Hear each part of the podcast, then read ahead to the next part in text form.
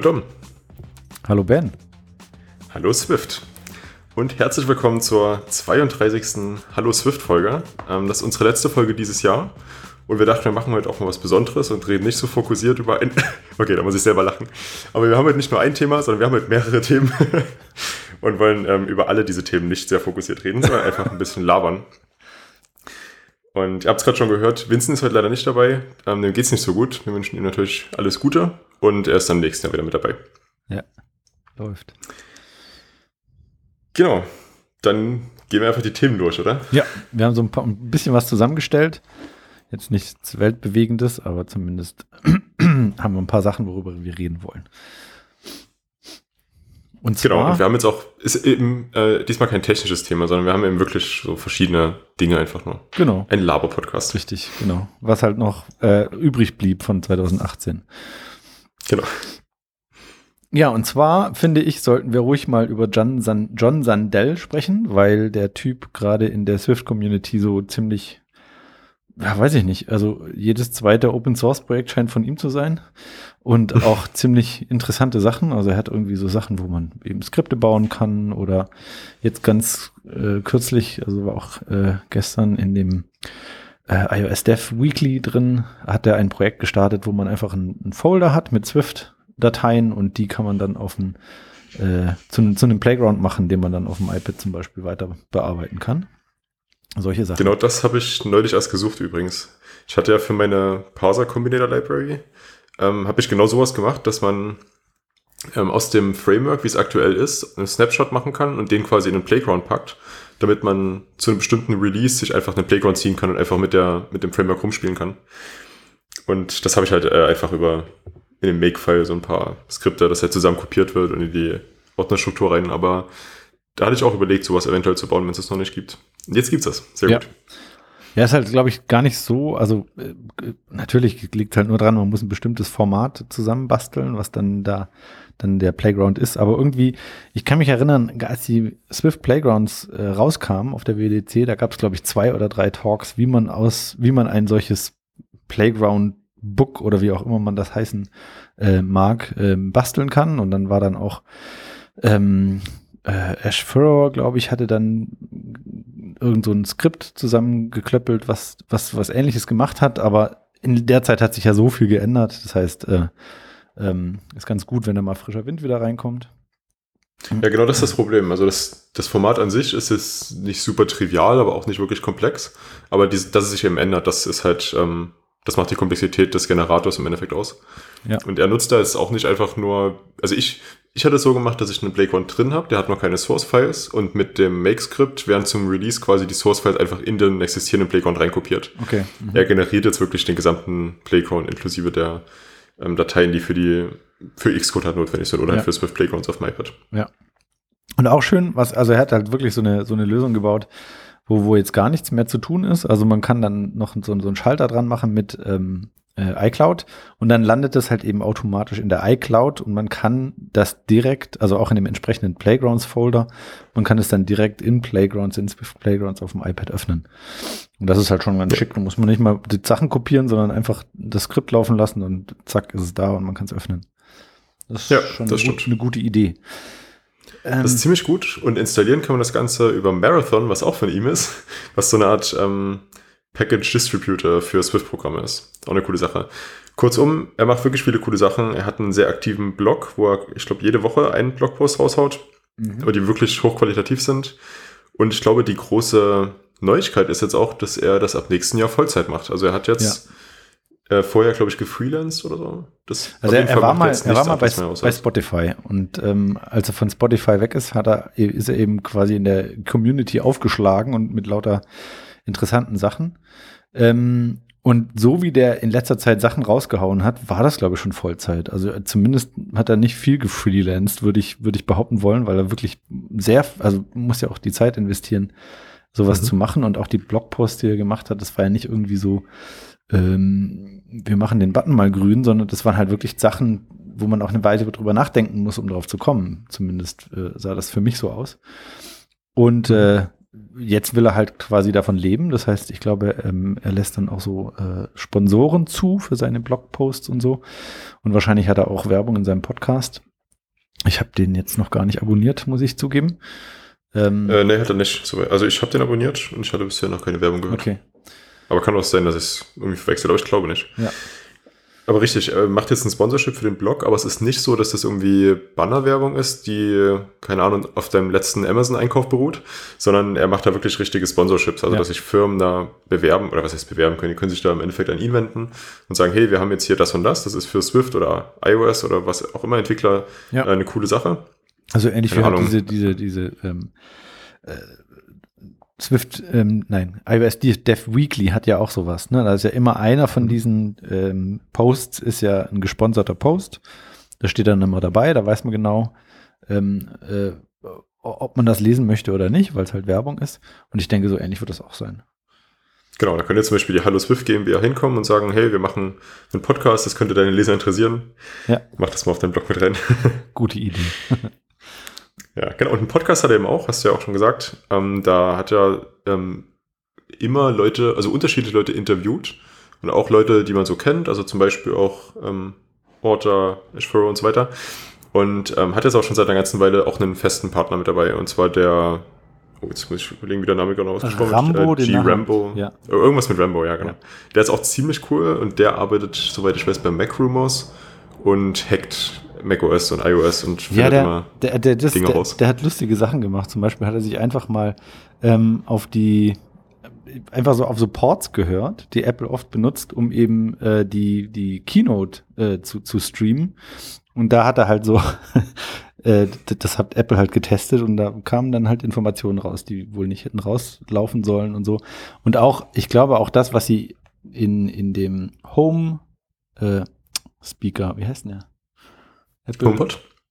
Nee, HomePod heißt der, ja genau. In dem HomePod gab es doch in der Firmware auch so ähm, interessante Sachen, die, die da, da, war auch er dabei, die, die da äh, raus, also die, wie war das? Apple hatte irgendwie eine Firmware für den HomePod auf die Seite gestellt, bevor es den HomePod überhaupt zu kaufen gab. Und der hatte sie sich runtergeladen und einfach mal so ein bisschen reingeguckt. Und Apple hatte eben nicht äh, einige Sachen da nicht rausgenommen, die hätten äh, rausgenommen mhm. werden müssen, weil die eben äh, nicht, nicht an die Öffentlichkeit sollen und sowas.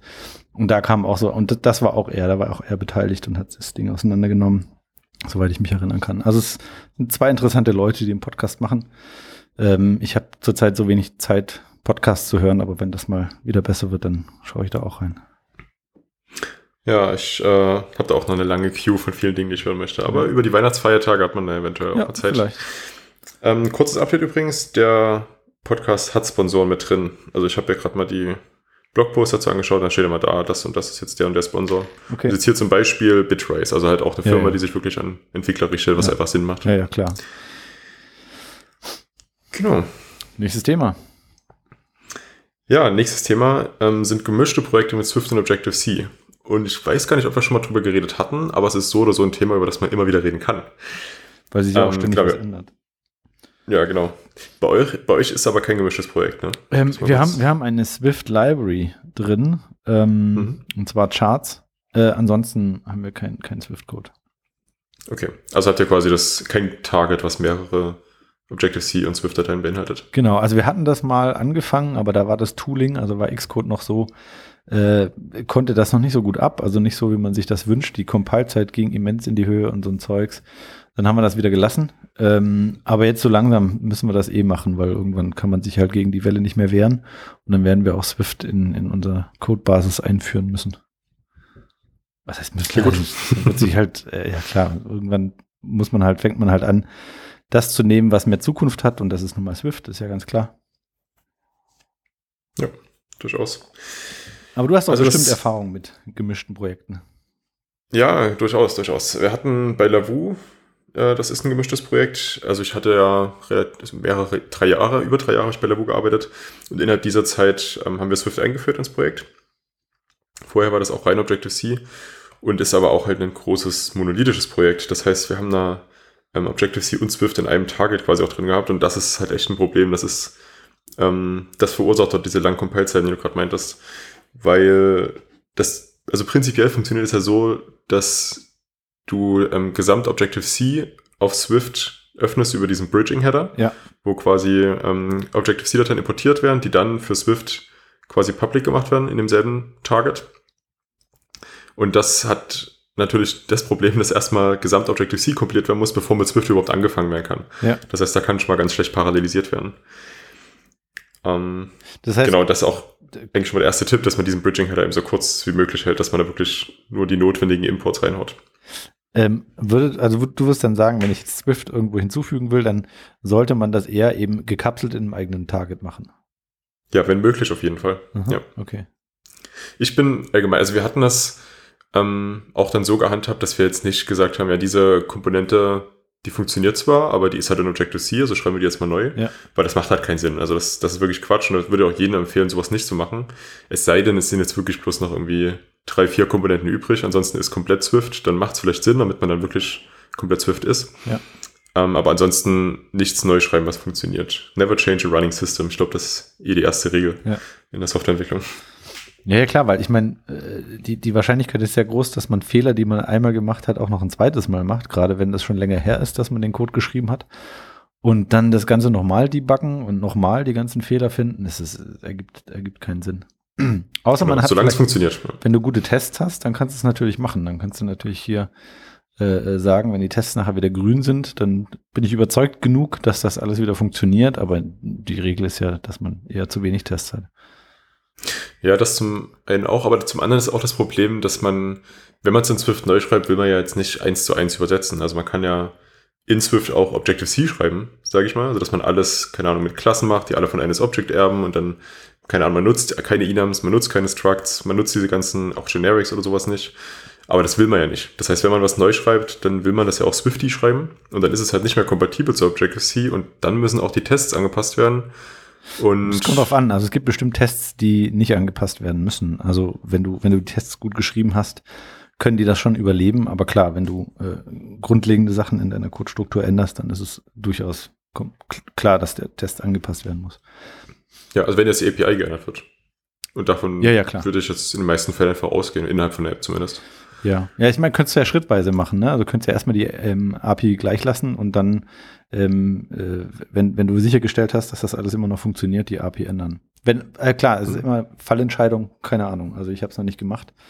Aber also. Ja, stimmt. Also wenn, wenn's, wenn das geht, dann ist das eine sinnvolle Lösung, ja. Sehr Ja, gut. also allgemein zu den Tests, du musst, musst eigentlich immer versuchen, dass die Tests äh, ähm, ähm, äh, widerspiegeln, was die App macht und nicht, wie sie es macht. Weil ähm, dann kommst du nämlich in die Probleme rein, dass du plötzlich eben davon abhängst, wie das implementiert wurde und dann gehen die Tests schneller kaputt. Aber klar, das ist, Ja. geht nicht immer. Manchmal musst du halt wirklich äh, das, das so hart verdrahten, dass du es dann auch ändern musst, wenn du es neu schreibst. Ja, das stimmt. Genau, und andersrum ist es ja so, also alles, was in Swift geschrieben wird, wird ja auch nach Objective-C gebridged und dafür wird automatisch ein Header generiert. Und das Problem, was ich ja gerade schon angesprochen hatte, ist, dass erst Objective-C kompiliert wird, bevor Swift kompiliert werden kann. Und wenn man jetzt aber was in Swift geändert hat, was in Objective-C benutzt werden soll, muss man quasi zweimal kompilieren. Weil dann muss ja wieder Objective-C kompiliert werden, nachdem Swift kompiliert wurde. Und das macht das Ganze natürlich noch mal langsamer. Ja. Und auch bei dem Header muss man aufpassen. Der wird halt automatisch für alles erzeugt, was die entsprechende Accessibility hat. Also, Mhm. nein, Accessibility ist das falsche Wort. Äh, die Visibility. Mhm. Also, ähm, ob das jetzt Public, Open, Internal, das sind die drei, die ja nach außen gegeben werden innerhalb von dem Framework oder innerhalb von dem Target. Und da muss man einfach nach dem Swift-Weg gehen. Also Private per Default sollte man ja so oder so machen. Und Ja. alles, was nicht nach außen äh, muss, das sollte man auch möglichst nicht nach außen lassen. Ja. Genau. Ähm, ansonsten bei gemischten Projekten, dieser Bridging-Header wird automatisch, also der von Swift zu Objective-C, nein, andersrum, nein. Doch, ja, genau. Also von Objective-C zu Swift. Ähm, der wird automatisch angelegt, wenn man in einem Objective-C-Projekt eine Swift-Datei anlegt oder in einem Swift-Projekt eine Objective-C-Datei. Ähm, wenn man das irgendwie verpasst hat oder das Ganze über einen Merge reinkam und derjenige das nicht gemacht hat oder sowas, ähm, das ist eine ganz normale Header-Datei, die man in den Build-Settings angeben muss. Einfach mal nach Bridging-Header suchen. Oder was ich dann auch oft gemacht habe, weil ich das einfach mit zu, zu, zu langwierig war, Ich habe einfach eine neue Datei reingezogen und zwar von der Sorte, die. Ah nee, stimmt. Wenn das mal einmal abgenickt wurde, dann wird das nicht mehr angezeigt. Ich weiß gerade nicht, ob gespeichert wird, ob dieser Dialog mal weggeklickt wurde. Aber ich glaube, sobald das einmal so ein Mix-Projekt ist, fragt er das nicht mehr. Also Ja, wenn quasi ja, schon beide Dateien drin sind. Mhm. Genau, den Wizard selber kann man auch leider nicht so triggern, deswegen Ja. Muss man den dann manuell anlegen. Aber es, im Endeffekt ist eben einfach nur eine Header-Datei, wo haufenweise Imports drinstehen und sonst nichts. Mhm. Ähm, genau, aber ich denke, die sinnvollste Lösung ist wirklich, wie du schon sagtest, das gekapselt reinzubringen. Also wenn man Mhm. jetzt irgendwie, keine Ahnung, ähm, was Neues in Swift macht oder ein neues Feature in Swift macht, dass man das dann über eine Library reinbringt, ein eigenes CocoaPod, wie auch immer man das angeht. Ja. Gut. Bei der heutigen Folge lohnt es sich mal voll, die Chaptermarks zu nutzen. Ja, ich am Anfang stimmt. gesagt sollen. Stimmt, stimmt. Jetzt kommt nämlich Also wenn euch ein Thema nicht Chapter. interessiert, genau, wenn euch ein Thema nicht interessiert, dann könnt ihr das ganz einfach überspringen. Ja. Chaptermarks sind drin. Nächstes Genau, unser Thema. nächstes Thema sind Konferenzen. Genau, und zwar die Konferenzen, die kommenden Konferenzen im nächsten Jahr. Und äh, warte mal, sind wir haben jetzt hier so eine Liste mit den Konferenzen. Ähm, sind die zeitlich sortiert? Ich glaube nicht, oder? Nein, nein, nein, sind sie Okay, nicht. okay. Ähm, das liegt aber zum Teil auch daran, also ich habe überlegt, das so zu machen. Problem ist aber, dass die ja nicht bestätigt sind. Also das sind welche, die die letzten Jahre immer waren, aber das, Ah, okay. die sind teilweise noch nicht bestätigt für nächstes ah, Jahr. okay. Mhm. Ja, ähm, fangen wir einfach mal die Liste so an. Ähm, auf ein paar von denen waren wir auch schon. Und zwar ähm, geht es los mit der UI-Conf. Die ist, oh Gott, wann ist die? Irgendwann im Mai. Äh, Im Mai, die ist äh, Ende Mai. Mhm. Die ist ziemlich kurz vor der WWDC, wenn man davon ausgeht, dass die wie immer Anfang Mitte Juni ist. Ja, Und hat damit eigentlich immer einen relativ unglücklichen Zeitpunkt, muss ich sagen. das stimmt, ja. Ja. Ähm, genau, die ist in Berlin. Mhm. Und wir waren beide, wir hatten auch schon mal eine Folge drüber gemacht. Genau. Und die ist definitiv empfehlenswert. Also ich finde die verhältnismäßig noch preiswert. Gut, ich komme jetzt auch aus Berlin und da ist natürlich noch was anderes. Ja. Aber auch ansonsten, die ist ähm, extrem gut organisiert, sind immer Top-Speaker dabei, die Talks sind immer klasse. Es gibt Mhm. äh, super Essen, auch äh, bisschen besonderes Essen. Also ist, ist ja immer äh, auch eine vegane Option dabei. Ja. Und aber auch so ist das Essen so ein bisschen, weiß nicht, ist jetzt nicht so, so das Typische, sondern es ist mal was, was anderes, Cooles. Bisher immer super lecker. Ja, vor allen Dingen, also in Berlin, ja mitten in Berlin, da kannst du überall essen. Also selbst wenn dir das Essen nicht passt. Ähm, was, was ich bei der UI-Conf auch sehr cool finde, ist, dass die äh, Kinderbetreuung anbieten. Ähm, das heißt, wenn man eben quasi nicht gehen könnte, weil man zu Hause auf das Kind aufpassen müsste, dann kann man das Kind einfach mitbringen und die passen drauf auf. Und ich glaube auch nicht nur, nicht nur für, für Sprecher, sondern auch für, für Teilnehmer. Man muss natürlich frühzeitig Bescheid sagen, dass die sich äh, darauf einstellen können und so, aber ähm, das, das finde ich sehr positiv. Ja, und eine andere positive Sache ist, dass es, dass die Konferenz nicht nur rein um die Talks äh, handelt, sondern dass es da auch ähm, diese Social Activities gibt. Also es gibt jetzt am Sonntag, also die Konferenz erstmal von Montag bis Mittwoch und am Sonntag vorher gibt es diese Social Activities, wo man zum Beispiel gemeinsame Radtouren macht oder in ein bestimmtes Museum geht. Da war ich letztes Jahr, ich war da im ähm, Computerspielmuseum. Vorletztes Jahr, oder? Ja, Ja, Nein, letztes Jahr. Wir haben ja noch 2018. Ja. Also 2017. Entschuldigung, ich war gerade kurz abgelenkt, weil meine Katze gerade versucht, den Kratzbaum hochzugehen. Da liegt aber die andere Katze oben schon drin und jetzt ist sie irgendwie verwirrt. Oh, jetzt hängt sie fest. Oh, sie hängt fest. Ich gehe sie mal ganz kurz befreien. Ja, mach mal. Du kannst ja schon mal ganz kurz äh, mit der WWDC ja, anfangen. gen- äh, nee, ich mache noch was zur UI-Conf. Okay, oder so. Genau, und zwar gibt es nämlich nach der UI-Conf, also wenn, wenn, die, wenn die offiziellen Talks dann beendet sind, gibt es am Schluss noch eine Unconference. Und ähm, eine Unconference ist quasi so, so ein, so ein Ausklingen-Event, wo man dann sich zusammensetzen kann und zum Beispiel dort äh, Talks bringen kann, die quasi nicht, es nicht geschafft haben in dem, in dem Hauptevent. Weil die UI-Conf hat nämlich auch ein interessantes Call for Paper. Konzept. Da wird nämlich äh, anonym wird der Call eingereicht und man sollte auch gucken, dass man, also gerade auch die berühmten Leute, dass sie nicht irgendwelche Hints geben, also keine Links zu ihren Podcasts oder, oder ähm, Blogs und sowas. Und dann wird halt äh, abgestimmt, welcher Talk interessant klingt und welcher nicht. Und manche passen dann halt nicht rein oder werden nicht gewählt. Und dann kann man gucken, ob man bei, bei der Unconference drüber redet oder man kann auf der Unconference eben auch noch mit den Sprechern über Sachen reden, die man noch nicht verstanden hat oder das ein bisschen weiter äh, ausbreiten. Ähm, ich war da leider nicht, weil ich äh, immer ähm, wieder schnell nach Hause musste, aber ich hatte, habe mir sagen lassen, dass es sehr interessant war.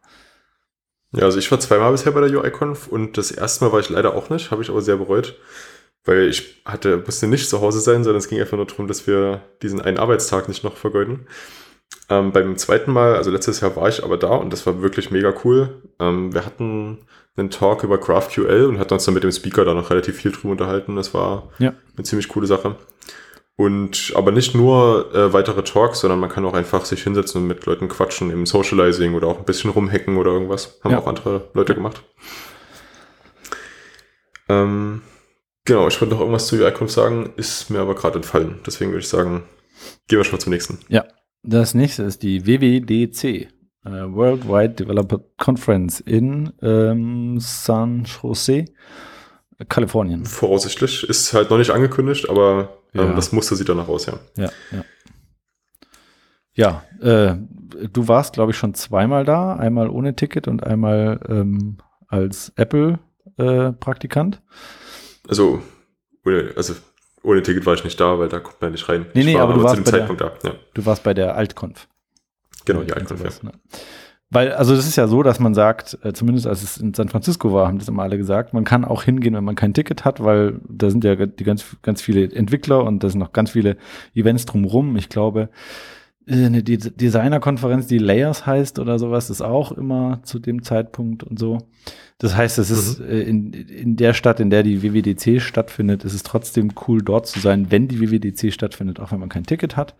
Ähm, äh, das wird aber, das ist halt, muss man gucken, weil das die Hinreisen ist ja schon sehr teuer. Ja, alles ist ja teuer. Also es kommt auch darauf an, warum man kein Ticket hat. Wenn man jetzt bloß keins bekommen hat, dann kann man auf die Layers gehen, die ist nämlich auch sehr teuer. Mhm. Ähm, ansonsten, wenn man jetzt einfach äh, das Geld nicht dafür hat, weil die Konferenz einfach unfassbar teuer ist, dann ist das halt leider auch keine Alternative, weil die ist nicht günstiger, die Layers. Ja, vor allen Dingen ist ja das teuerste, sind ja die Hotels dort. Ne? Also da für eine Woche zu wohnen ja, alles, ist, ja, ist ja. Das ist, ist einfach ein ganz anderer Maßstab und die Hotels sind auch nicht blöd und die ähm, Flugbetreiber sind auch nicht blöd. Also die merken schon, dass da was ja. Großes ist und dann machen die auch alles nochmal extra teuer. Ja, ja, klar. Das ist in San Jose schon ein bisschen besser, als es in San Francisco war, mhm. aber halt immer noch Silicon Valley, da ist eh irgendwie eine andere Inflationsrate als in ja. der gesamten anderen Welt, würde ich sagen. Ja, aber so, also was ich, ich war noch nie da, aber was ich gehört habe, ist, es lohnt sich auf jeden Fall. Vor allen Dingen, also die Sessions jetzt wahrscheinlich nicht so sehr, weil die kriegt man ja, ähm, die kriegt man ja sogar live jetzt äh, gestreamt mittlerweile und man sieht ja auch den Sprecher ähm, in den Videos und die Videos sind wenige Tage später erreichbar. Also das ist äh, oder abrufbar. Das ist äh, wegen den Sessions muss man glaube ich nicht mehr hinfahren. Aber eben äh, mit den Leuten zu reden, die diese Frameworks gebaut haben und die die Libraries, die man eben tagtäglich nutzt, das ist, glaube ich, echt sehr cool. Und da kann man sich dann Tipps abholen oder auch äh, mit denen Probleme besprechen und äh, ob man vielleicht irgendwas falsch macht oder ob man was verbessern könnte, was auch immer. Ja, also ich hatte es ja jetzt auch einmal dann eben in Person erlebt. Ich weiß übrigens nicht, ob ich unbedingt bestätigen würde, dass es sinnvoll ist, in die Stadt zu reisen, wenn man kein Ticket hat. Das war in San Francisco sicher noch der Fall. Ich weiß nicht, ob das in San okay. Jose immer noch so ist. Ja. Weil es sind zwar Nebenveranstaltungen, aber die haben für mich jetzt diese Woche nicht unbedingt so besonders gemacht. Das war dann doch eher die WWDC selber und die Veranstaltung von der WWDC, also zum Beispiel der, der Bash und ja. die ganzen Veranstaltungen drumherum. Ähm, die Altconf, das ist immer so die, die kostenlose übrigens, wo man Sponsor-Tickets bekommen kann. Ähm, Konferenz, die direkt nebenan ist, also Alt für Alternate oder Alternative oder so. Ja. Ähm, und die ist in San Jose jetzt wirklich nicht nur gegenüber, wie es in San Francisco der Fall war, sondern die ist jetzt einfach direkt in demselben Gebäude mehr oder weniger, weil das in so ein Hotel übergeht. Oder war zumindest dieses Jahr so. Okay. Und das finde ich, also irgendwie so, du kommst aus dem Gebäude raus und dann stehst du vor so einer Art Zaun. Also es ist kein Zaun, aber du kommst einfach halt nicht weiter, weil du hast da kein Ticket. Und ich muss sagen, das, keine Ahnung, ich glaube, das ist noch ein bisschen deprimierender, als es in San Francisco schon der Fall war, weil okay, verstehe, so schön ja. es damals war, ich fand es schon in San Francisco ein bisschen deprimierend. Ja. Die WWDC selbst, wenn man es sich leisten kann oder wenn man Schüler und Student ist und bei dem Scholarship-Ding mitmachen kann, das lohnt sich auf jeden Fall. Ähm, ganz wichtig ist aber, glaube ich, dass man sich darauf sehr vorbereitet, weil wenn man einfach so hingeht und einfach versucht, eine schöne Zeit zu haben, dann hat man die sicher, aber ich glaube, dann lohnt sich nicht. So richtig lohnt sich erst, wenn man halt ähm, in die Labs gehen kann und dort wirklich mit den Entwicklern ähm, um spezifische Dinge quatschen kann. Ja. Die bestimmte Dinge fragen, die die wissen und auch sagen dürfen. Das heißt jetzt auch nicht so schreiben, ja, wann kommt das nächste iPhone? so, so eine Fragen halt, sondern halt schon äh, direkt, ich habe jetzt hier in meinem Projekt diesen Crash oder ich habe dieses Problem und das kompiliert nicht oder whatever. Ja. Und dann kann man eben zu den Leuten hingehen und sagen, hey, was, also ihr baut die Objective-C Runtime, warum crasht das jetzt hier? Oder hey, ihr baut das Bildsystem, warum baut das nicht? Ja.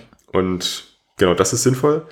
Ähm, zum anderen muss man natürlich auch bedenken, dass man viele Fragen wahrscheinlich nicht so weit vorbereiten kann, weil die erst zur Keynote angekündigt werden. Ähm, Beispiel, als das neue Bildsystem rauskam, das wusste ja vorher keiner und dementsprechend kannst du jetzt auch nicht schon mal mal dein Projekt damit bauen und diese Fehler sehen, sondern das muss man dann halt vor Ort machen, dass man dann nach der Keynote den ganzen neuen Quatsch ausprobiert, sich die neue iOS-Beta lädt, die macOS-Beta, ähm, Xcode-Beta und dann eben auf sein Projekt haut, um dort möglichst viele Fragen zu sammeln, die man dann in der Woche fragen kann. Ja. Okay. Genau, wir brauchen ganz schön viel Zeit. Beide bisher sehr empfehlenswert übrigens. Ja. Ähm, das nächste ist die Dot Swift. Da war ich persönlich noch nicht. Warst du schon mal da? Nein, war ich Oder noch auf nicht. einer der. Nee. Okay, es gibt ja auch viele Schwesterkonferenzen, so Ja. .scale, .js, .go und so weiter. Ähm, das ist immer in Paris, immer in einem Theater und immer nur einen Tag. Ja. Und ähm, die Talks gibt's auch alle auf YouTube. Die kann man sich mal reinziehen. Die sind gefühlt aber eher so Lightning-Talks. Ja. Und ich hatte bisher noch nicht das Gefühl, groß was zu verpassen. Irgendwie. Ja, es sind, sind halt berühmte Leute da. Also wenn man sich so dieses äh, anguckt, wer, wer dieses Jahr da ist, ähm, so ich würde sagen 60, 70 Prozent von denen kenne ich oder habe ich schon mal irgendwo gesehen oder sind an Twitter an mir vorbeigeflogen. Ähm, das ist sicher interessant. Ähm, dass es nur ein Tag ist, ich weiß nicht. Also ich brauche immer so ein bisschen Zeit, um mich äh, einzugewöhnen an so eine Konferenz und ich weiß nicht, ob da ein Tag ausreicht. Mhm. Ähm, aber ist halt so. Also vielleicht ist das sogar ein Vorteil, weil Paris, in Paris zu, zu übernachten ist äh, auch immens teuer. Ähm, Das stimmt. und äh, ja, wobei Paris anzugucken ist natürlich auch schön und dann noch ein paar Tage dran zu hängen ist sicher auch nicht schlecht. Äh, keine Ahnung. Ähm, ist Die halt, Konferenz ist ähm, übrigens am 28. Januar 2019, ist quasi schon vorangekündigt und Mhm. äh, so ein paar Leute, die man wahrscheinlich kennt, äh, Johannes Weiß zum Beispiel, der bei Apple arbeitet an Swift Neo, dann so beim Durchlesen noch Suraj Kando kann ich auch noch. James Dempsey ist auch dabei, cool. Ja. Genau, ja, also, okay, also die Leute sehen schon cool aus. Das könnte sich durchaus lohnen. Und die Karten sind auch ähm, verhältnismäßig günstig und zwar kosten die un- 149 Euro für ein Ticket. ja, das ist nicht so teuer. Genau, und es gibt auch noch extra Tickets für Trainings mit Daniel Steinberg, die kosten 239 Euro und sind dann scheinbar extra. Ja, also der ist, der ist echt lustig. Also den habe ich jetzt schon, äh, den habe ich auf der SwiftConf gesehen. Der, der war ein netter Typ. Also macht ja, Ja, auch interessante. Talks und so. Das unterschreibe ich. So, dann die iOS-Con. Die war bisher in London. Ich glaube, die ist noch nicht angekündigt für nächstes Jahr. Ähm, da waren mal Kollegen von mir, die fanden die eigentlich ganz cool. Ich glaube, die waren ein bisschen kürzer als drei Tage auch, aber nicht nur einen Tag. Also vielleicht zwei Tage. Ja. Oder vielleicht auch drei, weiß ich gar nicht mehr. Ähm, genau, die waren sich auch ganz cool und war preislich, glaube ich, auch so in UIConf. Äh, also die UIConf kostet übrigens 500 Euro oder sowas. Ja. Sehen wir das schon gesagt hatten. Genau. Ähm, übrigens, ähm, für die, die jetzt schon angekündigt sind, das betrifft bisher die UIConf und die .swift, sind meistens so Early Bird Tickets. Für die .swift wahrscheinlich nicht mehr, aber für die UIConf sind es noch. Und da sind aktuell bloß noch 13 Tickets verfügbar, wo wir Ja. das gerade aufnehmen. Ja. Und äh, wird dann natürlich teurer. Also, ähm, wenn euch das irgendwie interessiert, dann würde ich da empfehlen, möglichst schnell reinzuschauen. Ja, das stimmt. Kann man ein bisschen was sparen. Genau. Dann die ähm, TriSwift. Das ist eigentlich nicht nur eine Konferenz, sondern drei mittlerweile. Ähm, organisiert von Natasha the Robot oder wie heißt die jetzt? Natasha the ähm, Nomad hieß sie zwischendurch mal. Nomad, genau. Ja. Richtig. Äh, auch eine sehr coole Persönlichkeit. Die hatte ich ähm, auf der UICon 2015 kennengelernt. Super nett. Und die organisiert eben diese drei Tri-Swifts und die gibt's dreimal, weil die in drei unterschiedlichen Orten auf der Welt stattfindet. Und zwar hat das angefangen, wenn ich mich richtig erinnere, in Tokio. Ja. Ging dann weiter nach New York. Und mittlerweile gibt's noch eine in Indien. Ja. Und das ist auch deswegen cool, weil gerade Tokio und Indien ähm, gefühlt so ein bisschen abgeschnitten sind von der großen Community, habe ich so das Gefühl. Ja. Und die, die Try Swift, das sind auch in, in, in Japan, in Tokio sind es auch ähm, fast nur äh, Japaner, die da sind und in Indien auch dann eben fast nur Inder, aber halt trotzdem so die, die Leute, die eben auch von außerhalb hinreisen können. Ich, Ja. Das finde ich eine coole Sache, dass ihr das jetzt nicht nur in USA macht oder Europa. Ja, was ich in, bei der, bei der Tokio, vermutlich ist in Indien ähnlich, aber bei der Tokio interessant fand, war, dass das simultan übersetzt wurde. Hm. Und äh, das, d- d- die Videos klangen dann zum Teil komisch, weil Leute, die sich eben darauf konzentriert haben, langsam zu reden, damit die simultanen Übersetzer nicht, nicht äh, einen Rappel kriegen, ähm, die haben halt ex- extra langsam gesprochen und dachtest dir, dachtest du manchmal, ja, die, die denken, wir wären bescheuert und würden das nicht verstehen, was sie da so erzählen, aber es lag halt daran, dass es simultan übersetzt wurde. Und simultan zu übersetzen ist ja schon, ist ja schon heftig. Und wie rum wurde das übersetzt? Also wurde das in Englisch gesprochen und Ja. in Japanisch übersetzt? Ja, genau. Weil also die Sprecher waren ja, also ich, ich glaube, ich, andersrum habe ich es nie gesehen, muss ich sagen. Ähm, Gab es wahrscheinlich auch, aber die Sprecher, die ich mir angeguckt habe, die Videos, das waren eben äh, englischsprachige Leute und da wurde das dann in, ähm, in Japanisch übersetzt. Und ach, den Namen habe ich jetzt, der ist mir entfallen. Eine der Sprecherinnen war eben Japanerin, konnte aber Englisch und die hat den zweisprachig gehalten. Also hat dann immer eben ähm, den, den Satz oder das, was sie erzählt hat, erst auf Englisch und dann auf Japanisch erzählt. Ähm, Oh. was, was ja auch interessant ist und, und, und lustig und überhaupt das sich mal anzugucken. Also das finde ich sehr interessant, dass sie sich eben äh, diese Mühe machen. Ähm, ich kenne das nur von der UI-Conf so, dass die eben äh, Leute haben, die simultan eben mitschreiben. Und dann siehst du auf so einem Bildschirm, was da eben gerade erzählt wird. Ähm, aber simultan übersetzen finde ich halt noch mal eine ganze Ecke schwieriger, äh, sowas zu organisieren. Ja, das stimmt. Ähm, also wenn man auf die Webseite geht, da gibt es aktuell keine Indien-Version. Vielleicht war das auch nur eine einmalige Sache. Ähm, in New York, die wird wieder im September 2019 sein und in Tokio war, glaube ich, im März, oder? Genau. Die ist schon für den, die ist im 21. und 22. März. Ähm, Tickets, äh, die sind schon ausverkauft, die aktuell verfügbar sind, die äh, 300 Dollar. Ja. Plus 312 Dollar Gebühr, was dann wieder so ungefähr 280 Euro vielleicht sind. Mhm. Genau, ich glaube, dass äh, so Konferenzen auch eine gute Möglichkeit sind, um, oder eine gute Ausrede sind, um ein bisschen zu reisen. Ja, Gerade so Tokio könnte ich mir zwar auch als Urlaubsthema vorstellen, aber da als Ausrede diese Konferenz zu haben, ist eigentlich auch eine coole Sache. Ja, ja, vor allen Dingen, wenn man eben äh, bei einem größeren Arbeitgeber ist, der dafür ein Kontingent hat, wo man einfach dann ähm, Stimmt. auf, auf Kosten des Arbeitgebers hinfahren kann. Das ist ja nicht immer so der Fall. Stimmt. Dass man irgendwie die Flüge halt über den Arbeitgeber macht und dann seine Urlaubstage wieder ein bisschen dranhängt. Genau, sowas in der Art. Genau, die nächste ist ähm, auch in Europa wieder, und zwar die App Builders. Die ist in der Schweiz, Mhm. in, oh, ich glaube Lugano oder so hieß das. Ja, ja, genau. Genau, und die wurde mir auch ähm, wärmstens empfohlen, weil ich selber auch noch nicht da. Ja, ich, also ich gucke jetzt gerade hier die, ähm, die, äh, das Speaker-Aufgebot an. Und da sind schon äh, interessante Leute dabei, die man eben auch öfters mal schon gesehen hat. Zum Beispiel Soroush Kalu ähm, oder Martin Krystjanowski. Den kennt man, Oh ja, der ist, ja. den kennt man Mhm. aus, ähm, der, der war bei ähm, PD, PS PDF Kit. Ähm, Mhm. hat er jetzt aber gekündigt und zum ab dem 1.1. hat er ein neues Projekt, nämlich er baut eine Swift IDE, wohl hauptsächlich eben für Server-Side Swift, weil ich glaube, gegen Xcode äh, sich zu stemmen ist wahrscheinlich ein bisschen schwieriger. Aber der Da würde ich auch ganz gerne nochmal drüber reden, muss ich sagen. Vielleicht können wir das dann zum Schluss nochmal anhängen, wenn wir noch Zeit haben. Genau, und der ähm, redet da auch, äh, die anderen kenne ich jetzt nicht so, aber vermutlich sind das auch Leute, die man, denen man gerne zuhört. Ich habe auch gute Sachen von der Konferenz gehört. Ja, also was, ähm, erst also die wichtigen Daten, äh, die ist auch schon angekündigt für April, genau, 29. und 30. April, wie gesagt, in Lugano. Ist nicht so gut zu erreichen, soweit ich weiß. Also, die haben zwar einen Flughafen, aber da muss man auf jeden Fall in der Schweiz umsteigen. Man kann auch mit dem Bus hinfahren.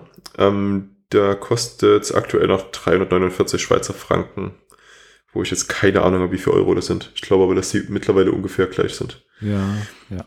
Ähm, genau, und was hier noch der große Unterschied ist zu den anderen bisher genannten, das ist nicht nur eine iOS- oder Swift-Konferenz, sondern da geht es eben um Mobile-Entwicklung. Das heißt, äh, da sind auch Android-Themen mit dabei und auch so Marketing und alles, was da eben so zugehört.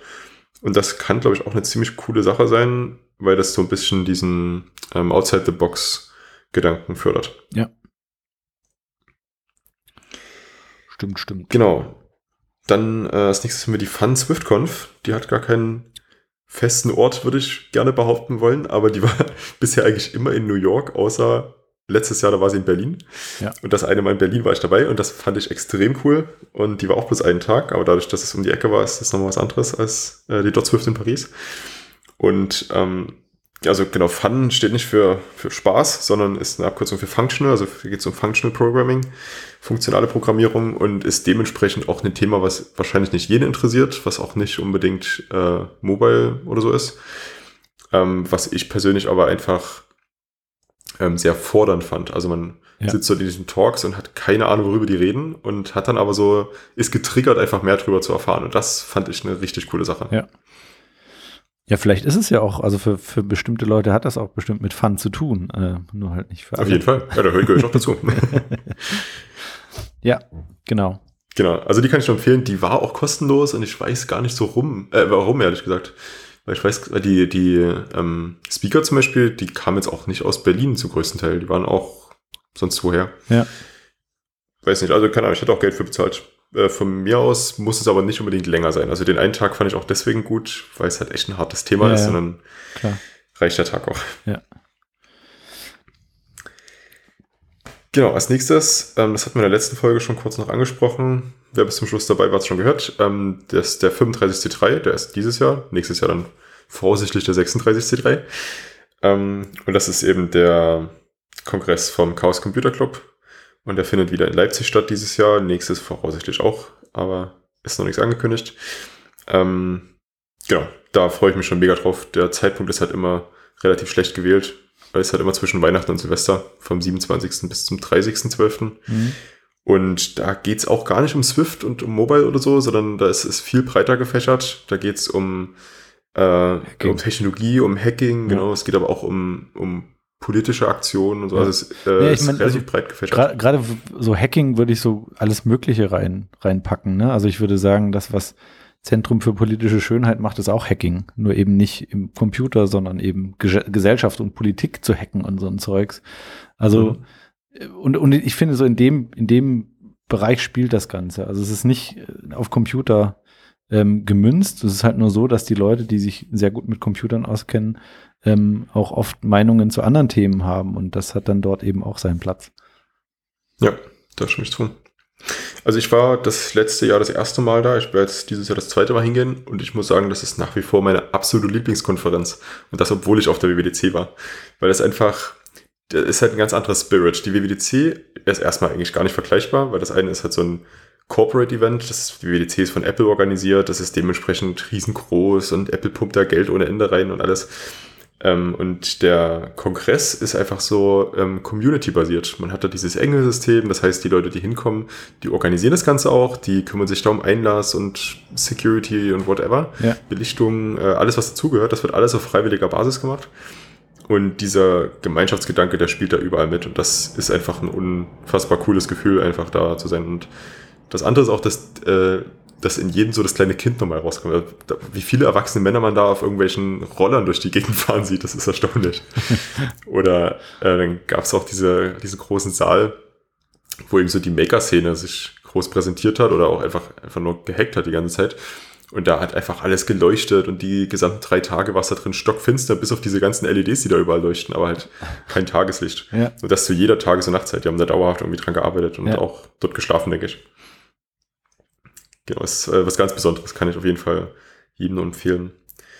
Ähm, der Vollständigkeit habe, die Preise sind ähm, quasi variabel. Man kann so viel zahlen, wie man möchte. Ähm, es ist aber ein Minimum von, ich glaube, dieses Jahr 120 Euro, ähm, was sie brauchen, damit das Ganze überhaupt tragbar ist. Und ich glaube, dass sie das überhaupt erst nur zahlen können, wenn jeder 140 Euro zahlt. Und das gleicht sich dann aber eben aus durch die Leute, die nicht viel zahlen können, die 120 zahlen und die Leute, die mehr zahlen können, die dann einfach mehr zahlen. Mhm. Genau. Ähm, ja, die nächste. Die nächste ist ähm, Swift Island. Und das Ganze ist äh, in Holland. Und äh, die war so getimed, dass sie eben kurz nach der WWDC stattfand. Und äh, die Idee war eben das, was auf der WWDC vorgestellt wurde, zusammen mit Mentoren dann zu erarbeiten. Ne, also ähm, wenn man von 2018 vorliest, kam dann eben, äh, gab es eine Session, eine Mentoren-Session zu Swift Shortcuts, Machine Learning, ähm, zu iOS 12 oder ARKit und sowas. Ähm, ARKit 2, ARKit gibt's ja schon ein bisschen länger. Auf jeden Fall halt solche, deswegen stand auch vorher noch gar nicht so genau fest, worüber das alles handelt. Aber ähm, die, die Leute, die sie da eingeladen haben, waren halt eben Leute, die sich ähm, sehr gut mit den Sachen auskennen und vor allen Dingen schnell in neue Sachen einarbeiten können.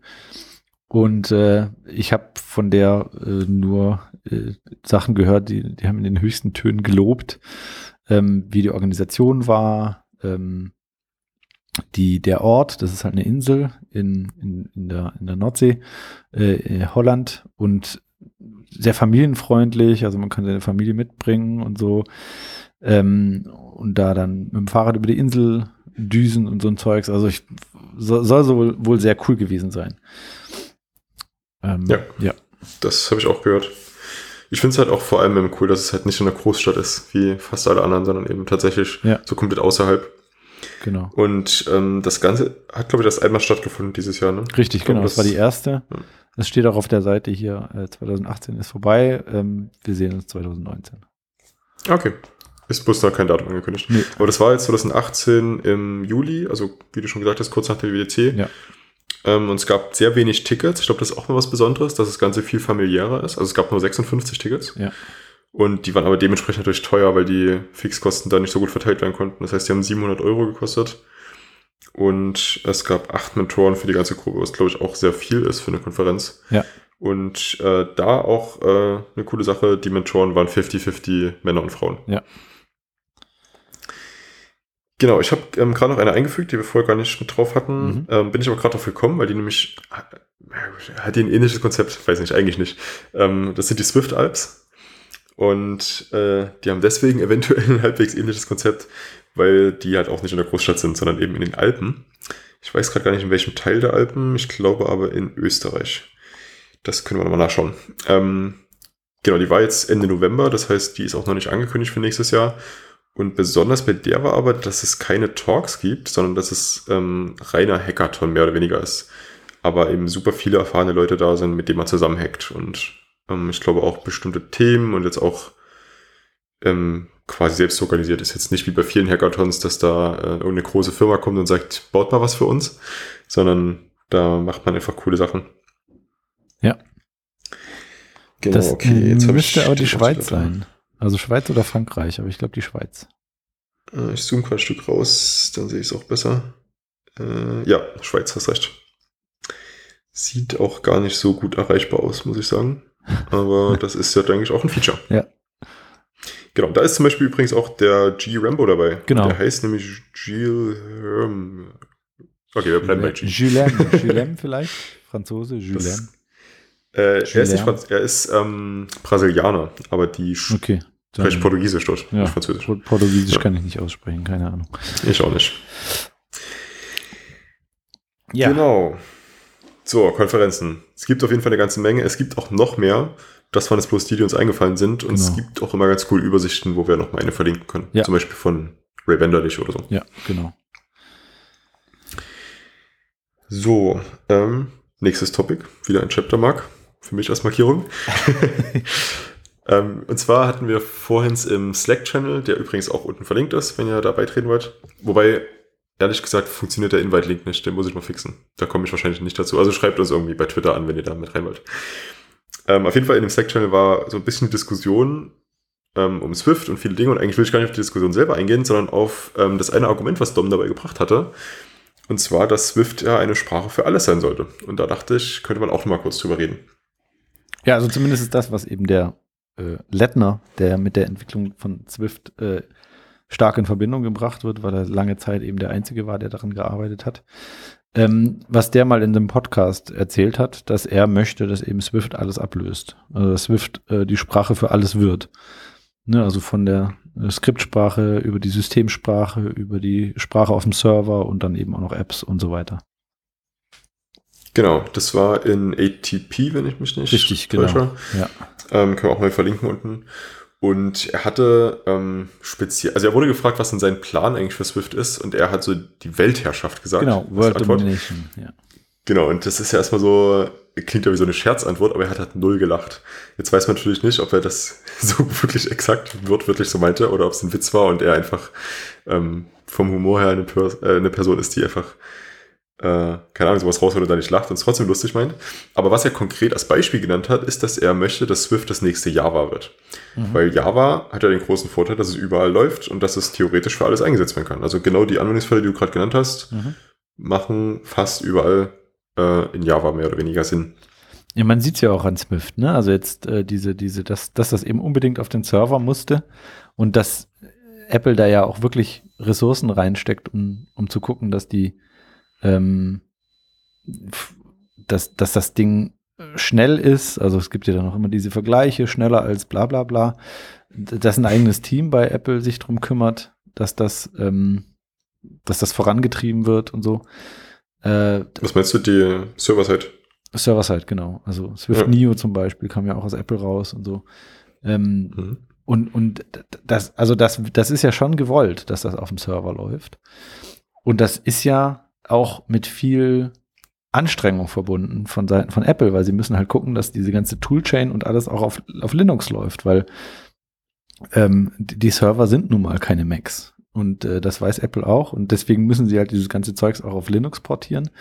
Ähm, und das, glaube ich, ist halt ein Riesenkraftakt. Und trotzdem machen sie es. Das heißt, da muss schon ein großer Incentive sein oder ein, ein großer Wunsch, dass das eben dort auch äh, läuft.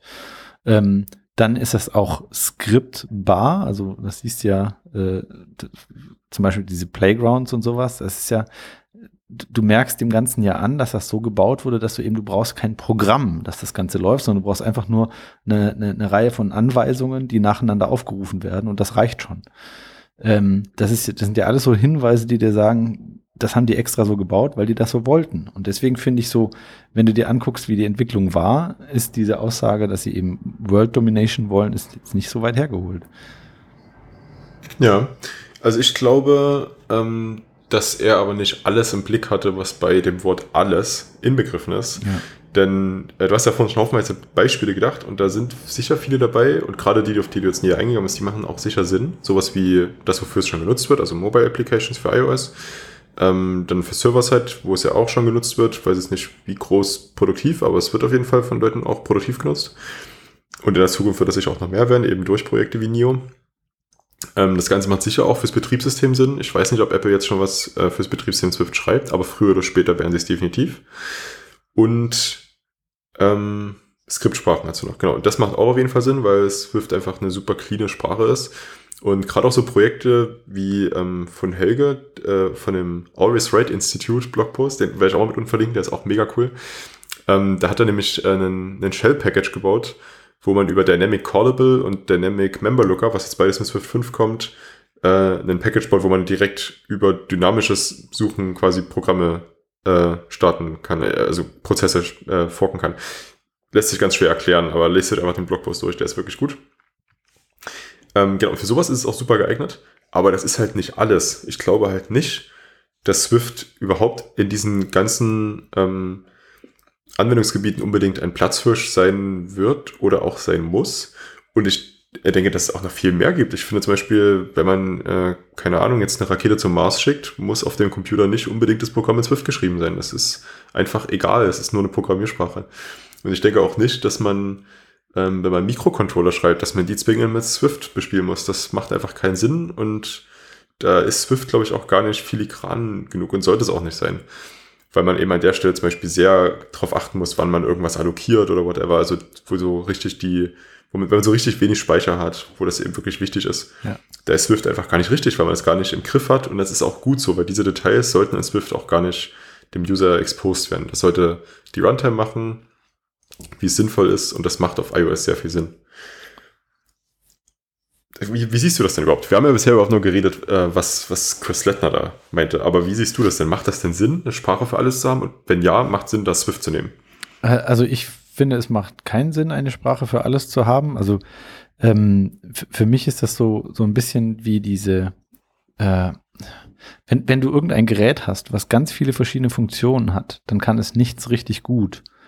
Ähm, oder sagen wir mal, du hast eine App, die macht ganz viele tolle Sachen und dann tust du noch ein Feature hinzu, was, ähm, was, was aber nicht so gut ist, dann geht die Qualität der, also die gefühlte Qualität von der ganzen App geht dann in den Keller.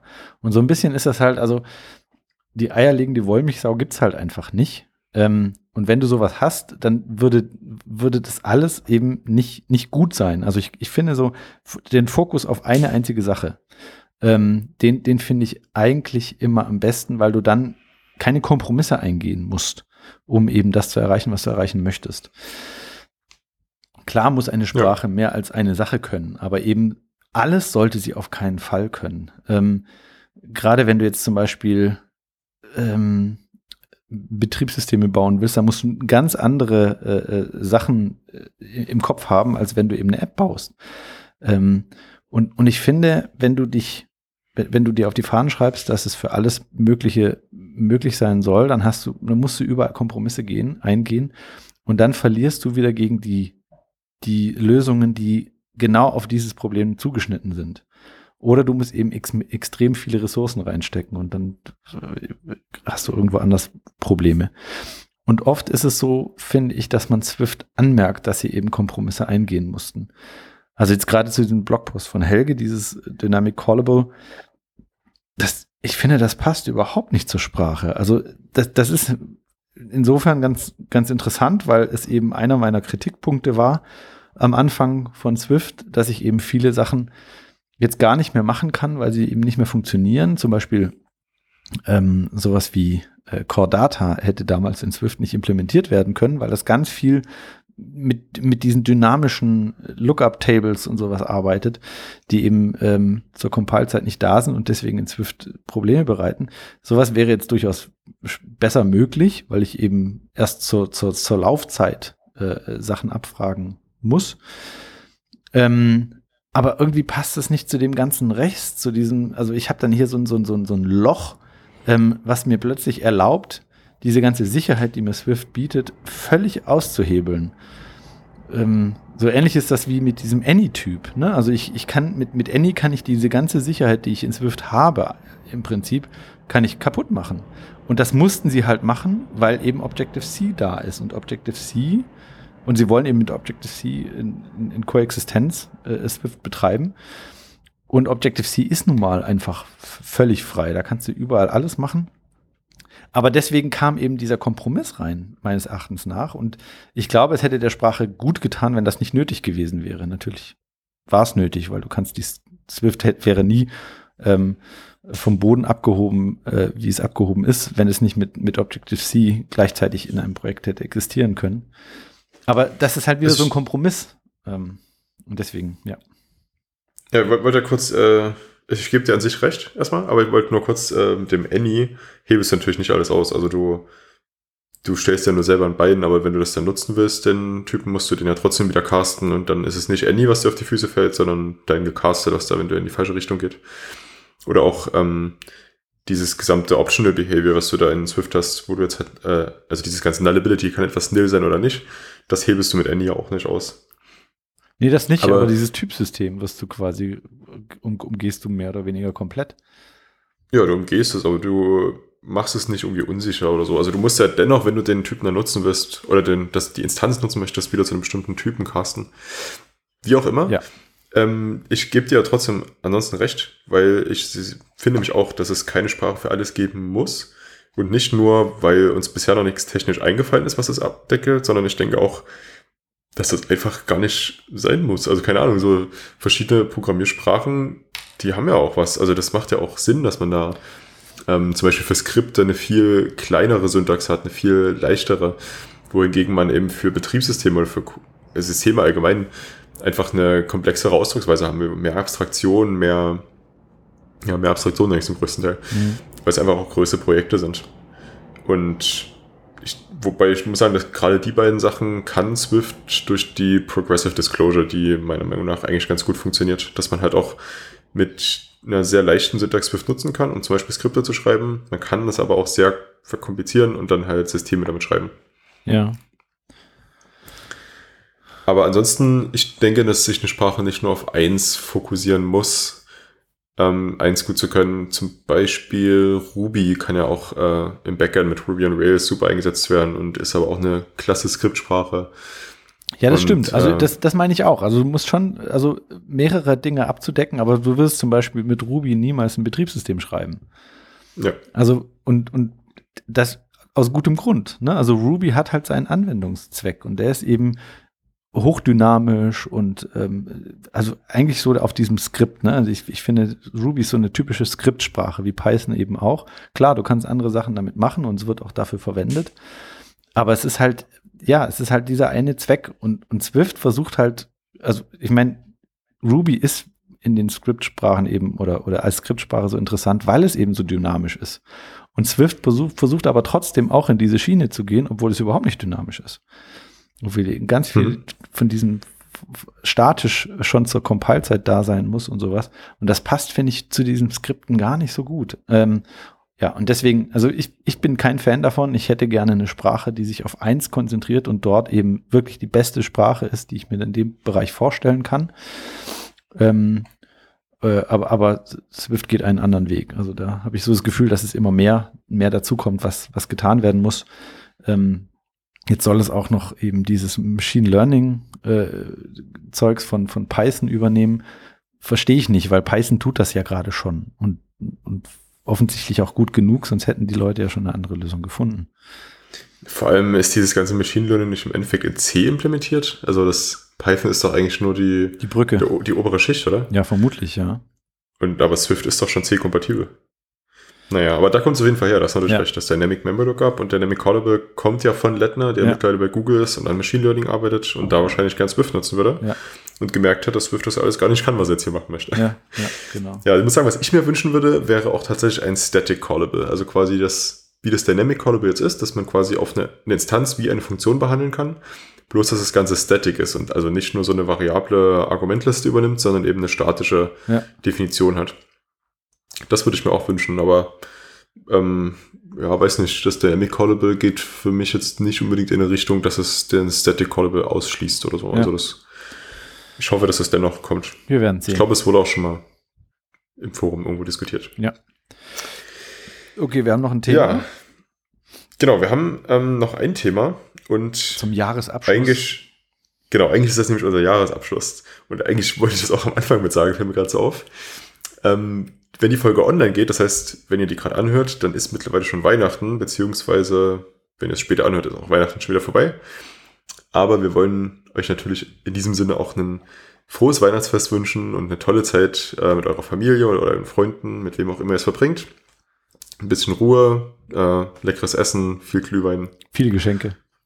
viele Geschenke, genau. Ähm, was auch immer Weihnachten für euch ausmacht. Oder auch wenn ihr, gar, wenn ihr es nicht feiert, trotzdem ein paar ähm, ruhige Tage, weil ich denke, dass unabhängig von der Religion wird ja in Deutschland überall frei sein.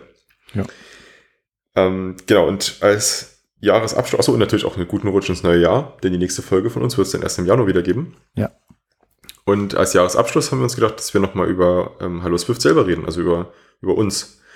Und da ist natürlich schade, dass Vincent jetzt nicht dabei ist, aber ich würde trotzdem ganz gerne mal so einen, so einen Strich äh, unter dieses aktuelle Jahr, oder wir haben es ja auch schon länger gemacht, vielleicht über unseren Podcast bisher einfach ziehen und einfach mal Revue passieren lassen, Ja.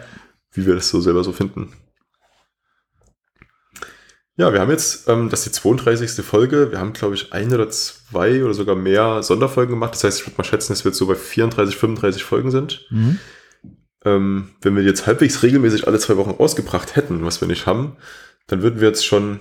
Oh, Moment, ich, ich rechne kurz. 35, äh, genau, 70 Jahre, klar. Äh, dann wären wir jetzt quasi schon so anderthalb Jahre dabei. Ja. Ach, wir machen das schon länger, ne? Ja, ja, wir machen schon länger. Und haben wir dann die erste Folge rausgebracht. Ach Gott. Ich guck. Ich schau mal nebenbei. Ja, guck mal, genau. Ähm, das war im, am 1. April 2017, kann das sein? Ja, könnte sein. Das wäre ja ein interessantes Datum. Genau, da ging es um äh, die WWDC. Ein Jahr, äh, one year ago steht da. Hm, na toll. Äh, Ja, ich vermute mal, dass der, der 1. Dezember, äh, 1. April war. Genau, wir hatten die ersten Jahre ähm, das zu zweit gemacht, hatten uns dann ab und zu mal ähm, auch Leute eingeladen, Ja. mit denen wir so ein bisschen quatschen wollten und haben dann irgendwann Vincent gefunden, der dann auch länger mit dabei geblieben ist. Mhm. Also der nach wie vor ja mit dabei ist. Und ich finde, es hat sich ziemlich gut entwickelt. Ich glaube, wir haben, äh, also mir macht es nach wie vor noch Spaß. Wir haben Ja. Eigentlich immer ganz coole Themen, Genau. auch wenn es immer sehr spontan alles ist. Ja, es muss ja auch irgendwie reinpassen, ne? Wir haben ja alle zu tun und dann drei Leute zum gleichen Zeitpunkt ans Mikrofon zu kriegen, das ist ja manchmal schon eine Herausforderung. Ja, das stimmt. Und dazu kommt auch, ähm, das, das hört jetzt natürlich nicht, aber ich glaube, wir haben es schon öfter gesagt, wir sitzen jetzt auch nicht irgendwie alle nebeneinander. Wir wohnen jetzt nicht alle in der gleichen Stadt. Ja. Wobei mittlerweile wohnen immerhin zwei Drittel von uns in der gleichen Stadt. Stimmt, stimmt. Ihr könnt euch zusammensetzen. Ich habe jetzt mal geguckt, in iTunes ist die erste aufgeschlagen am 11. April 2017. Also, ah, am 11. Ja, interessant. Weil ich hatte das Datum gerade von Soundcloud, wo wir alle unsere Tracks übrigens Ja. hosten. Ja, wahrscheinlich sind die erst äh, dann später äh, in iTunes aufgeschlagen. Das kann gut sein, ja. Ja. Ähm, genau, können wir auch darüber mal kurz reden. Also äh, wir hosten, wie gesagt, bei Soundcloud. Ich glaube, das haben wir auch von Anfang an gemacht. Ähm, Soundcloud bietet sich dazu eigentlich echt gut an, bis auf den Fakt, dass wir uns zwischenzeitlich nicht ganz klar, also nicht ganz sicher waren, ob Soundcloud überhaupt überleben wird Ja. die nächste Zeit. Ähm, bisher läuft es aber alles ganz gut und wir sind dort äh, Premium-Mitglieder und zahlen dafür auch einen jährlichen Beitrag. Ähm, wir haben es bisher geschafft, das Ganze werbefrei zu halten und dafür, dabei bleiben wir auch. Also das kommt eigentlich gar nicht in Frage, dass wir da irgendwie ähm, Werbung schalten wollen. Nö. Das zahlen wir einfach gerne selber. Ja. Und ähm, erstmal das Gute bei Podcasts ist ja, dass das auf dem RSS-Feed-Protokoll basiert. Das heißt, äh, man hat eigentlich gar keine Statistiken oder sowas. Aber dadurch, dass wir ähm, das über Soundcloud machen, haben wir zumindest äh, ein paar Statistiken. Wir haben ungefähr eine Ahnung, wie viele Leute sich das anhören, wie viele es runterladen. Das Problem in der ganzen Sache ist, ähm, dass die Zahlen nicht wirklich zuverlässig sind, weil viele Podcast-Player zum Beispiel so eine Folge auch einfach runterladen und das heißt ja noch lange nicht, dass derjenige das dann auch anhört. Genau. Und übers Anhören selber haben wir natürlich keine Statistiken. Ja. Ähm, aber vielleicht ganz interessant, die am meisten gehörte Folge ist sogar unsere allererste Folge über die WWDC. Ja. Ähm, das haben 1172 Mal wurde es angehört. Was echt eine ganze Menge ist, Ja, finde ich, für so ein stimmt. Thema. Ja, das stimmt. Genau. Ähm, und ansonsten, also es äh, geht im Prinzip so weiter. Es, äh, die meisten dann aber weniger. Also die nächste ist dann Reactive Programming, wo wir bei 978 sind, was immer noch sehr viel ist, finde ich. Ja. Scheint ein sehr angesagtes Thema zu sein. Und dann sind allgemein eher so ein paar aktuellere Folgen, die dann so auf 700 runterpegeln. Und ich würde sagen, im Schnitt haben wir so 500 bis 600, na wohl, vielleicht eher 600. Das ist schon ganz Genau. ordentlich, finde ich. Finde ich, finde ich auch ziemlich gut. Für eine, also dafür, dass es auf Deutsch ist, das schränkt ja schon mal stark ein. Ja. Dafür, dass es um Programmieren geht, was glaube ich auch nochmal stark einschränkt. Und dann geht es auch noch um äh, Swift-Programmierung, was glaube ich dann am meisten einschränkt. da ist es schon, und dann wahrscheinlich auch noch von den vielen Swift-Entwicklern, die es in Deutschland immer noch gibt, Ja, äh, immer noch die Podcast-Begeisterten. Ja. Das schränkt natürlich auch nochmal ein. genau. Dafür ist es glaube ich schon äh, ziemlich gut. Ja, finde ich auch. Find, macht, macht Spaß und äh, ist schön, wenn es dann auch angehört wird. Ja, das finde ich auch. Ich fände es äh, nach wie vor noch schön, wenn wir ein bisschen mehr Feedback bekommen würden, ein bisschen mehr Anregungen, wenn ihr irgendwie Themen zum Beispiel habt, die ihr gerne äh, mal beredet haben wollt oder wenn ihr auch mal selber mit in der, in der Show auftreten wollt, der geht es wir immer gerne mit Gäste empfangen, ähm, dann sagt aber Bescheid. Die Twitter-Links dazu sind alle unten mit in der Beschreibung drin. Wir haben alle persönliche Accounts, wir haben auch einen Hallo Swift-Account. Könnt ihr einfach hinschreiben. Ähm, ich, genau, das ist, glaube ich, auch die beste Möglichkeit. Äh, was vielleicht noch interessant ist, wenn wir schon Statistiken haben, also die, die Statistiken betreffen jetzt rein Soundcloud-Nutzer. Und zwar ähm, ist auch eine Anzeige, wer wie viel unsere Folgen anhört, beziehungsweise wer am meisten angehört hat. Und das ist, das führt mit großem Abstand jemand an, der 23 Mal angehört hat. Jetzt bin ich mir aber gerade nicht sicher, ob es Sinn macht, den Usernamen zu sagen oder ob ich es lieber lassen sollte. Lass lieber, glaube ich. Okay, ich lasse mal die Namen weg, aber es gibt auf jeden Fall auf dem ersten Platz jemanden, der sich 23 Mal angehört. Ich weiß nicht, ob das bedeutet, dass er 23 Folgen angehört hat. Wahrscheinlich schon. Äh, Und auf dem zweiten Platz dann direkt jemand, der nur noch sechs Mal eingeschaltet hat. Finde ich auch interessant. Ja, das stimmt. Aber das ist nur über Soundcloud, ne? Also normalerweise Genau, ja das diese- ist rein Soundcloud, ja. Ja. Und ich weiß auch gar nicht, wie das zum Beispiel bei, äh, ach, wie heißt denn der? Ähm, äh, äh, äh, ach Gott, ich habe gerade. Die App von Marco Arment heißt. Ähm, Overcast. Genau, bei Overcast ist es ja so, dass der das, glaube ich, sogar auf seinem Server zwischenspeichert. Also ich weiß gar nicht, ob der als ein Nutzer nur in der Datenbank ankommt oder so. Nein, nein. Ähm, das, das ist nochmal eine andere Statistik hier. Und zwar, ähm, wer greift denn wie auf unseren RSS-Feed zu? Ah, okay. Denn da wird ja auch, äh, keine Ahnung, User Agent mitgeschickt, schätze ich mal. Und da ist auf dem ersten Platz mit 7.500 Zugriffen Apple Core Media iPhone. Vermute ich, dass das die Podcast-App ist. ja. Also die offizielle Apple Podcast. Und auf dem zweiten Platz ist dann nämlich Overcast mit äh, 4800. Ah, okay, alles klar. Dann, äh, Und ähm, danach ist dann iTunes. Ich glaube übrigens, dass Overcast nicht die Folge selber speichert, sondern nur den RSS-Feed cached aha, ja. auf dem Server. ja, gibt auch Sinn. Sonst müsste Ja. der so einiges speichern. Genau. Dann das nächste ist iTunes mit immer noch 2500. Und danach, dann finde ich auch sehr interessant, Apple Core Media iPad. Das heißt, das iPad, äh, die Apple Podcast App hat nochmal einen eigenen User Agent, das sind immer noch 1000. Ja, okay.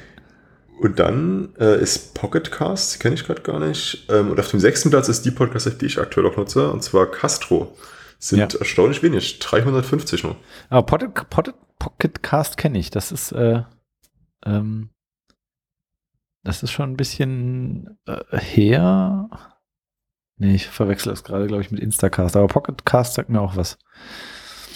Auch eine App. Ja, also Ja. mit 600 ist auch gar nicht so wenig. Ja. Ähm, dann haben wir noch Downcast, Unknown RSS App, also Instacast ist ja auch dabei mit 215. Ja. Oh, auch interessant. Apple Core Media, Apple TV, Ui, 87. okay. Oh, äh, es wird noch besser. Apple Core Media iPod, 69. Und auf Platz 16, auch sehr interessant, Android Media Playback Engine, Oh, okay. 24. Ja, also äh, ein, ein Shoutout an alle Android-Entwickler, die das anhören. Oder sagen wir mal so. Besitzer eines Android-Telefons, genau. Ja, klar. Und ist auch, äh, okay, das, keine Ahnung, was das jetzt ist. Es scheint was anderes als User Agent zu sein, aber da geht es um Third-Party-Apps, nennt Soundcloud das. Da ist auf Plat Platz 1 RSS-Feed mit 21.989 und ab Platz 2 haben alle anderen nur einen. Okay. Und äh, da ist dann so dabei Sonos, äh, CodePen, keine Ahnung, DuckDuckGo. Okay. Ja, interessant. Ja. Ähm, vielleicht noch Webseiten. Da ist äh, unsere, ja gut, unsere eigene Website zum größten Teil. Ergibt Sinn. Macht Sinn. Ne? Die ist übrigens auch mit verlinkt unten. Das ist halloswift.de mit oder ohne Bindestrich, wie ihr wollt. Wir haben beide Domains.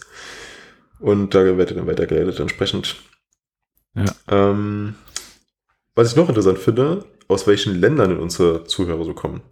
Das ist am meisten Deutschland, das hätte man auch erwartet, durch die Sprache, sind, ähm, ah, ich glaube, das sind insgesamt Anzahl, wie oft es angehört wurde. Also nicht, äh, wie viele Zuhörer da jetzt herkommen, sondern wie viel ähm, Plays oder Downloads es davon gab. Mhm. Äh, über 18.000. Und auf Platz 2, was würdest du raten? USA? Ja, nicht schlecht. Hätte ich jetzt nicht geraten. Also ich hätte jetzt Österreich oder Schweiz gesagt, durch die Sprache. Aber es Ja, ist aber USA wir haben- tatsächlich. Also, wir haben ja einen Hörer, der hat uns auch mal, glaube ich, äh, er hat uns ähm, Lizenzen Ja, äh, geschenkt. Todd. Ja. Achso, ja genau. Genau. Ja. Ähm, der irgendwie mit dem, mit dem Vincent ähm, bekannt ist. Ähm, Mhm. Und also ich kann mir einfach vor, also ich meine, weißt du, alle Deutschen, die bei Apple arbeiten, hören natürlich unseren Podcast, ist ja klar. Einfach nur Das, ein. Das ist tatsächlich der Fall. ich, also ich wurde, als ich, als ich äh, bei Apple war, tatsächlich von jemandem angesprochen. Ja, siehst du? Viele Grüße an der Stelle. Genau, und deswegen alleine muss es ja schon die USA sein. Ja klar, ich habe ja selber natürlich auch aus den USA gehört. Ja. Ich weiß auch nicht, wo die, wo die Daten jetzt hier im Übrigen herkommen. Ne? Also Ja, ja, klar. ich glaube ja nicht, dass das irgendwie GPS oder irgendwas ist. Das wird, äh, keine Ahnung, IP oder so sein. Ja, ja, vermutlich. Genau.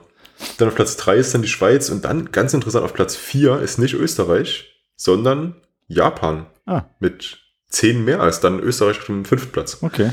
Interessant. Ja. Danach Indien, dann UK, also äh, Großbritannien, Holland, Island, Dänemark, Thailand, aha. Israel, also ein paar europäische sind noch dabei. Ich schaue gerade mal, was noch so äh, ein bisschen. Oh, hier sind viele dabei. Also selbst Australien ist hier mit dabei. Dann ein herzliches, Taiwan. ein herzliches Hallo an alle. Neuseeland. Ich glaube, das ist das Land, was am weitesten weg ist. Neuseeland ist so von uns aus ja. ja. Hongkong ist auch mit dabei. Ja. Äh, Mexiko, Republic of Korea ist Südkorea, ne? Ja. Nordkorea wäre interessant. Das, stimmt, das stimmt. ähm, Ägypten, Andefeind ist sehr groß geschrieben. Am wenigsten Zuhörer haben wir auf jeden Fall aus Singapur. Also das sind nur drei. Das, das muss sich ändern.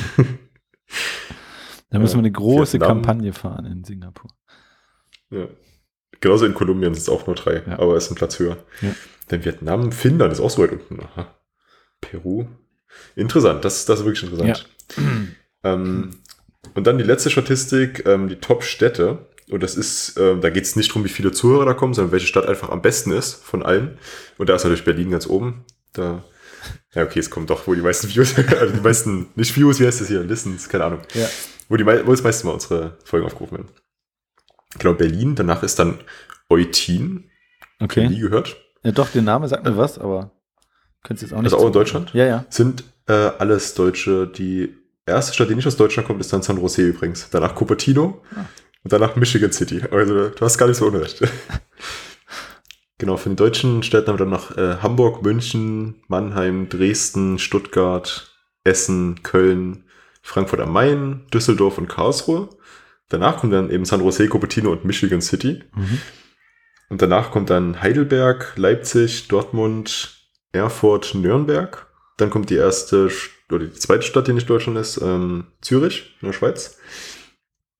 Hannover, Bremen, Münster, ähm, dann Österreich, Wien.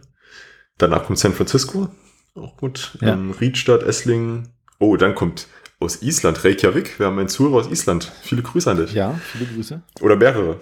75 steht er da. Und danach Tokio. Also auch viele Grüße nach Tokio. Ja. Viele Grüße an euch alle. Genau. Also wir wollen es natürlich mal Und- ähm, und kurz, viel- die Liste geht sehr weit hier. Und vielen Dank fürs Zuhören. Also wir, äh, ohne, ohne Ja. Zuhörer würden wir es wahrscheinlich tatsächlich nicht machen. Also deswegen vielen Dank. Genau, wir müssen äh, natürlich fair sein. Wir machen das jetzt nicht nur für Zuhörer, wir machen das eigentlich auch viel für uns, einfach so zum Quatschen, aber äh, es ist natürlich umso bedeutungsvoller, wenn Leute tatsächlich zuhören und es vielleicht sogar feiern, keine Ja. Ahnung. Ja. Wenn dem so ist, ähm, dann haut gerne mal irgendwie bei Twitter Nachrichten raus. Wie gesagt, wenn ihr irgendwie Themenwünsche habt oder irgendwas, ähm, gerne auch bei Twitter. Wenn ihr allgemein eine Bewertung da lassen wollt, ob gut oder schlecht, wie es euch eben gefällt, gerne auf iTunes. Ja. Oder weiß nicht, ob das bei Overcast vielleicht auch geht, wo Ich auch immer ihr wollt. Ich glaube nicht, aber ja. Mhm. Okay, wo auch immer das geht. Ich glaube, bei Soundcloud geht's auch, äh, wie Ja. ihr wollt. Und genau. Weihnachtsgrüße hat man schon. Ja. Äh, guten Rutsch ins neue Jahr. Ich bin sehr gespannt, was nächstes Jahr auf uns zukommt. Ja. Bin auch gespannt, was so persönlich auf mich zukommen wird. Ist momentan alles noch halbwegs ungewiss. Und freue mich schon drauf. Wird spannend, ja. Ja. Jo. Gut. Ja, ach so, Grüße noch an Vincent, ne, falls er das anhören sollte. Wer- ich hoffe doch. Also, das ist Pflicht. Wenn man nicht teilnimmt, muss man das anhören. Ja, stimmt. Das hat er beim Vertrag so unterschrieben. Also. genau. Wir, wir, wir fragen ihn dann ab. Genau. Die Zahl ist zwölf. Fragen ihn ab, wie die Genau, Zahl war. genau die Zahl wollen wir dann wissen. Ja. Genau, ansonsten ähm, genießt die Zeit mit eurer Familie. Ich hoffe, dass eure Fahrt, ich, also ich vermute, dass die meistens natürlich auf der Fahrt zur Familie hören und dass die Fahrt mittlerweile vorbei ist, dass alles gut gegangen ist, Ja. dass es kein Blitzeis gab oder sonstigen Schnee, aber ich glaube, da ist es aktuell viel zu warm für in Deutschland. Ja. Ähm, genau, gut, ja, wir ziehen es ja schon ganz schön in die Länge. Hat Spaß gemacht Genau. und ich freue mich auf nächstes Jahr. Richtig. Ähm, haut rein und bis dahin. Bis dann. Ciao. Ciao.